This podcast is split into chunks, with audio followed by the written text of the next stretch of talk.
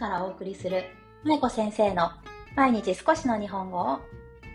皆さんこんにちは。ドイツ在住子供日本語教師の舞子です。さあ今日は木曜日ですね。毎週木曜日は子供向け配信と配信といって子供さんに向けて私が絵本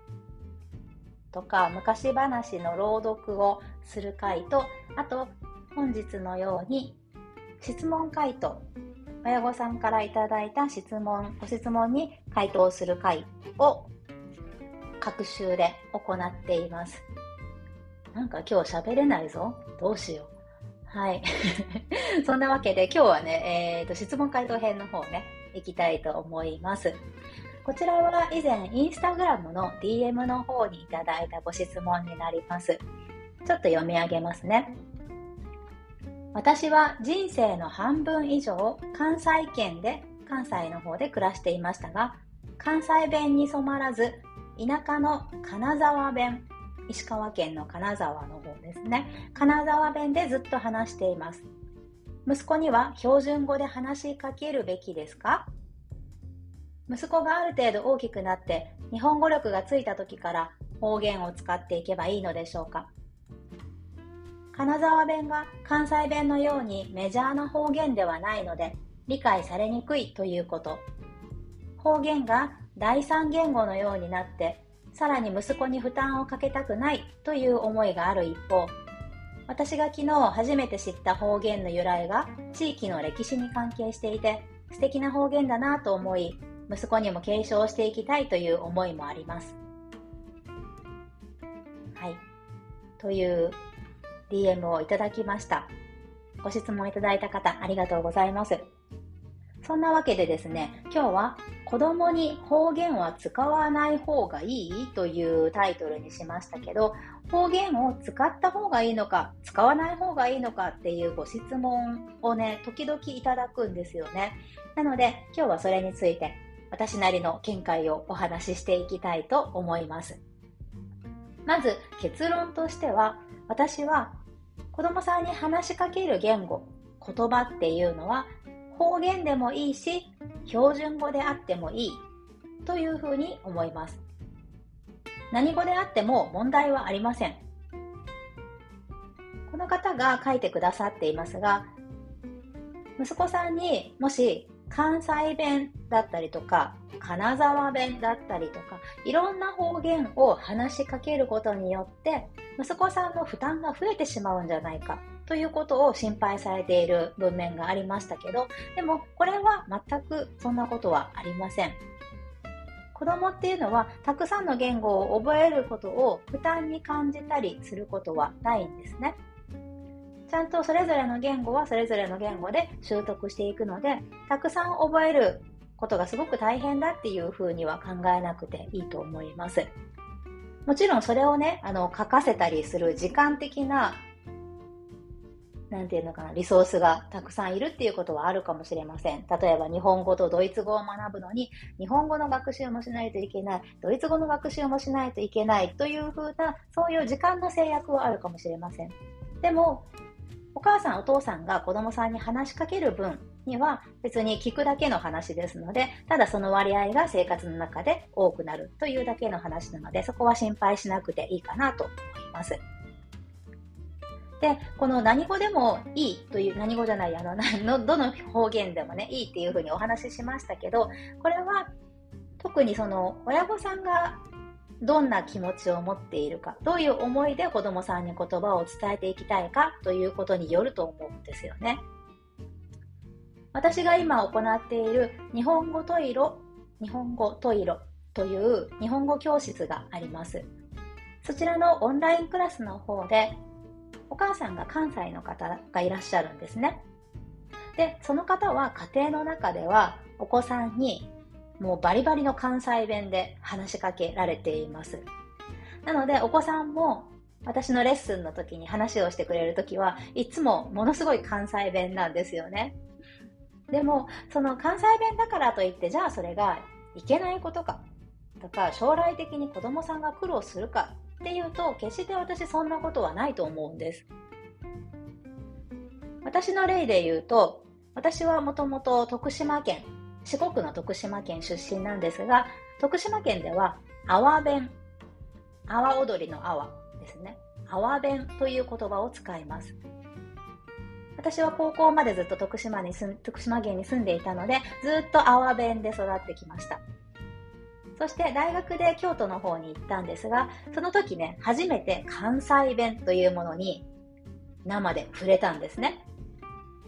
そうすると、やっぱり大学とその後もずっと京都に住んでいたこともあって、関西弁が移ったんですね、私にも。で、ずっと関西弁を話すようになってきて、まあ、徳島にたまに帰ったりすると、エセ関西弁とかいうふうに言われたりしたんですけど、ねあ、関西でも言われましたけど。まあまあそんな感じでね、こう新しい言語として私は関西弁というものを自然とその環境の中で身につけました。じゃあ今はどうかというと、まあその後海外に行ったりとか、また徳島に住んだりとか、ね、海外に移住したりとか、そういったことを積み重ねていって、今、私は日本語を教えるという仕事をしています。で、その中で私が使っている言葉は、今皆さんがお聞きの通り、標準語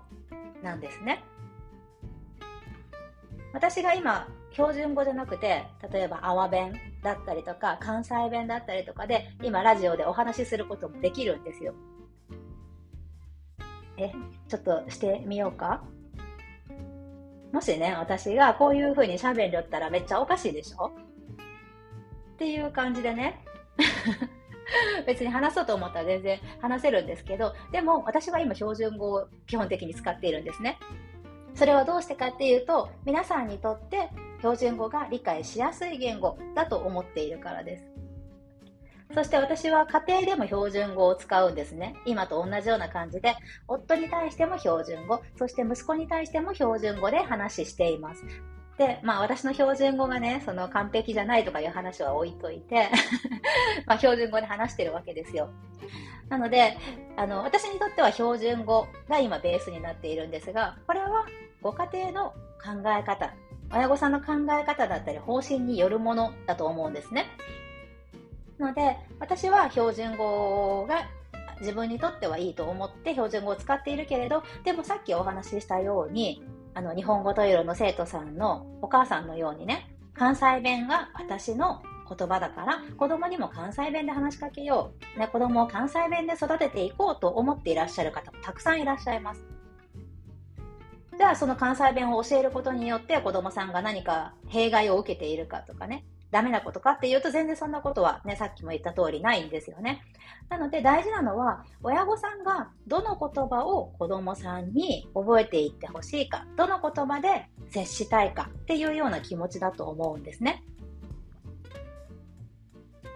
で、私は、えー、いつも標準語で話しているので、今回一時帰国の時に息子がね、あの、標準語以外の言葉に初めて触れたんです。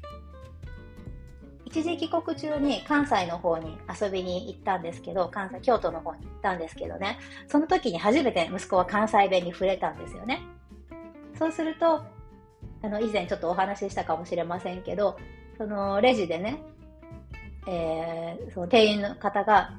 大きにって言ったのを聞いて、大きにって何？っていうふうに疑問を持ったんですね。そういうふうに日本にはその標準語以外、ね、親語親親が喋っている言葉以外の言葉もあるんだ、ね、方言というものの面白さに気づくことができたんですよね。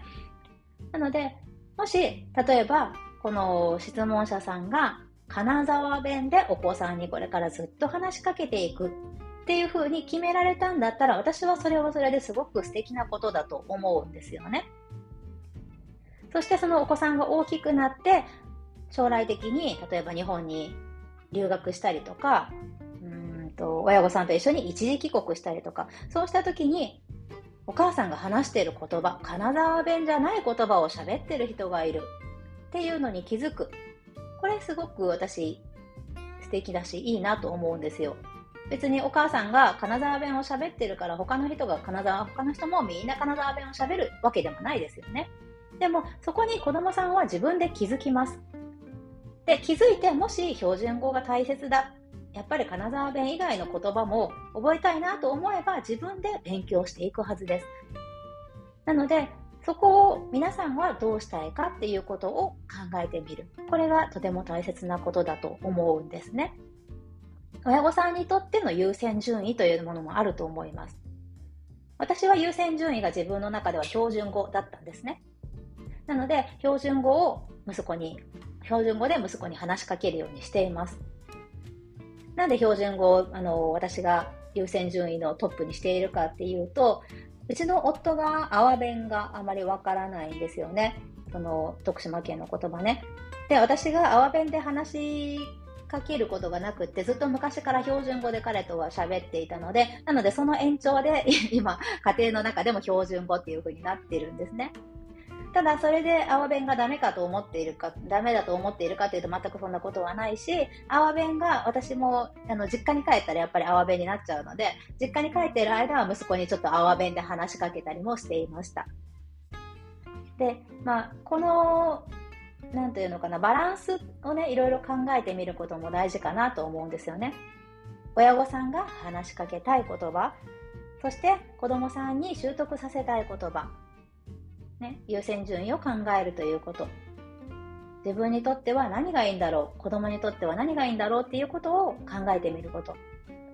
まあ、正解はないのでね、なので親御さんなりの結論というものを導いていく必要があるかなと思います。はい。まあね、あの方言でもいいしね、標準語でもいいんですよ。本当に。何語であっても問題ないです。だって私たちだっていろんな言葉に触れて今まで生きてきたわけですよね。でも問題ありましたか？あんまり言葉で困ったっていうことはなかったと思うんですよ。その方言があのー、強くて困ったとか ね。もちろんその方言が強すぎて相手が相手にちょっと伝わらなかったとかいう経験はもしかしたら終わりの方もいらっしゃるかもしれませんけど、方言っていいなって感じてくださった方もね、逆にたくさんいらっしゃったと思いますし、そして方言だけじゃなくて他の言葉もいろいろと触れることで自分のなんていうのかな、言葉の幅も広がるし、そして子供さんにとってもね、あの方言の魅力っていうのが伝わると思うので、もし方言で話しかけていきたいっていうことでしたら、それは本当に私も素晴らしいことだと思うので、まずはちょっとね、考えてみてください。正解はないのでね。はい。ということです。方言にしたらダメとか、子供の日本語力が落ちるなんていうことは絶対にありませんので、なのでそこは安心して、親御さんの思いを大切にしてください。はい。ということで、今日は質問回答編、子供に方言は使わない方がいいというテーマでお話をさせていただきました。いかがだったでしょうか？少しでも質問者さんの参考になっていれば嬉しいです。最後に少しだけ宣伝をさせてください。えー、日本語子育て講座の6月受講の募集を現在しております。日本語子育て講座というのは、私が海外で子育てをする親御さんに向けて、バイリンガル育児、マルチリンガル育児、海外での日本語教育はどういうふうに進めていったらいいのかということを講座の中で2時間半にわたってギュッと凝縮してお話ししているものなんですね。で、これまで250人以上の方、250名以上の方が受講してくださっています。とてもありがたいことだと思います。で、その6月受講が6月10日から受講が始まりまして、今募集中です。締め切りが6月8日の水曜日、日本時間の夕方5時までとなっていますので、もしご興味がおありの方は、今日のチャプターのところにリンクを貼っておきますので、そちらからぜひご覧ください。はい。ということで、今日はここまでです。では、明日はほっこり会をお届けしたいと思います。今日も最後までお聴きいただきありがとうございました。舞子先生の毎日少しの日本語を引き続き一緒に頑張っていきましょう。ほな、またね。